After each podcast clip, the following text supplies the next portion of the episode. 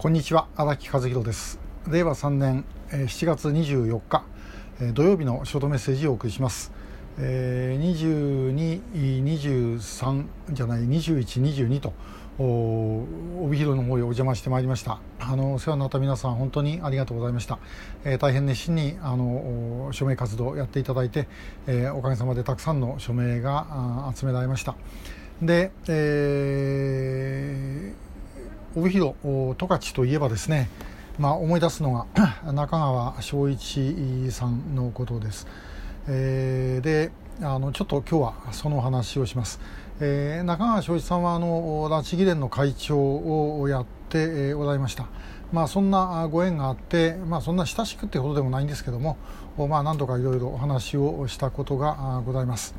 で2つほどエピソードなんですけど1つは、えー、もう今亡くなっちゃいましたが文藝春秋から昔あの諸君という月刊誌が、出ておりました。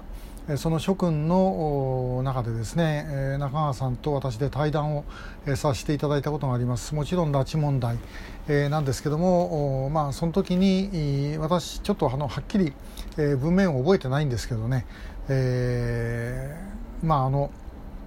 この問題には、まあ、ものすごい根の深いことがあるんではないかと日本国内のですね、え、根の深いことがあるんじゃないでしょうかっていう、えー、ふうなお話をした時に今中川さんは、え、まあこうちょっとくぐもったような感じでですねえー、まあそのずっとやってきた荒木さんがそう言うんであればそういうこともあるかもしれないみたいなことを、まあ、おっしゃっていました、まあ、おそらく、まあ、ご本人非常に、まあ、正直な方でですね繊細な方でした。まあ、ちょっとあのお酒のことで、え、まあいろいろあったわけですけども、まあ、確かにですね、えー、お酒をよく飲んでたみたいですがやはりそれもある意味で言うとちょっとこう気の弱いところの裏返しだったんではないかとで気が弱いっていうかあの、まあ、物事をやっぱりすごい正面から捉えちゃう、えー、ところがあったんではないだろうかなという感じがします。えその意味ではあの同世代のやはりあの安倍晋三さんとまあ、こう対比されるんですけども私は中川さんの方がはるかに真面目人間、えー、だったというふうに思います。えー、まあ、本当ねあの残念な方を亡くして、えー、しまったというふうに改めて今でも思います中川さんいてくれたらなという感じがするんですね。でもう一つのエピソードっていうのはこれどうでもいいような話なんですが前にですねちょっとご一緒に食事をしてた時に、まあ、私は民社党の人間なんで、えー、中川昭一さんのお父さん中川一郎先生、えー、と民社党の元常任顧問春日一子って仲よ仲よ仲良かったんですね、えー、その話になった時にですね中川昭一さんが言ったのはうち、えー、に来てあのおふくろおふくろっていうのはつまり中川昭一さんの奥さんです。あじゃあ中川あの一郎さんの奥さんですね、えー、おふくろの尻を触ったのは春日一子だけだと、えー、いうことを言ってました。えー、これはあの、まあ、春日一子さんといってももう昔の人になっちゃってるんですけども、えー、ご存知であればあのなるほどなと思われるようなあのえー、エピソードだと思います。でまあそれをそういう時に話が出るっていうのもまたこれも面白いんですけどね。えー、で、えーまあ、この十勝地方って実は私あの北海道内の、まあ、大きな都市は大体行ってるんですが、えー、どういうわけだか帯広だけ行っておりませんでした。で行ってまあいろいろ話を、まあ、聞いてきたと。まあ一回行っただけでそんな街が分かるわけでも何でもありません。でもまあ、行ってですねあのいろんな人となりが分かった、えー、ということだけでもすごく意味があったのかなというふうに思います。で、えー、チャンネル桜北海道のキャスターで、え、元の道会議員の小野寺勝さん、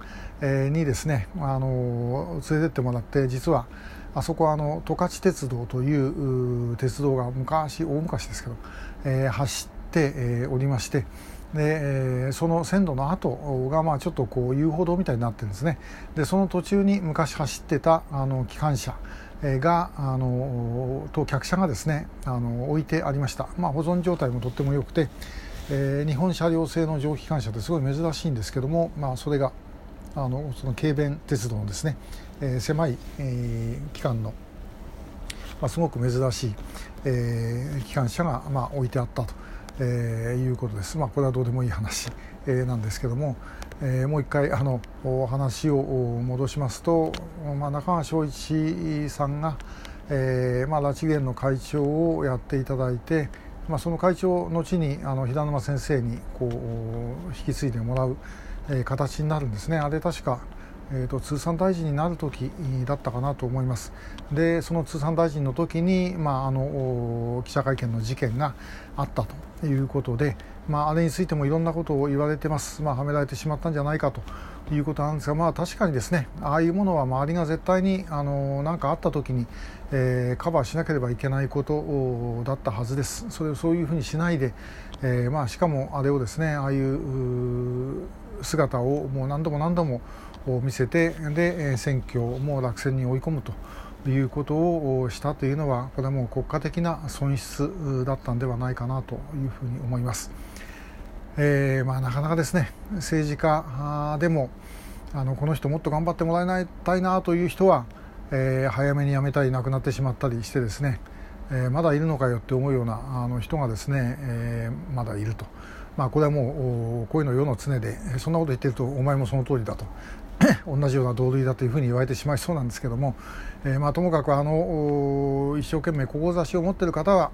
ねえー、無事故で名馬ということで、え、戦い続けることが大事だろうというふうに思いますのでお体気をつけて周りの方々もサポートをしっかりしてあげてください。えー、今日は、まあ、あの中川翔一さんをちょっと思い出しながらあのいろんな話をいたしました、えー、今日もありがとうございました。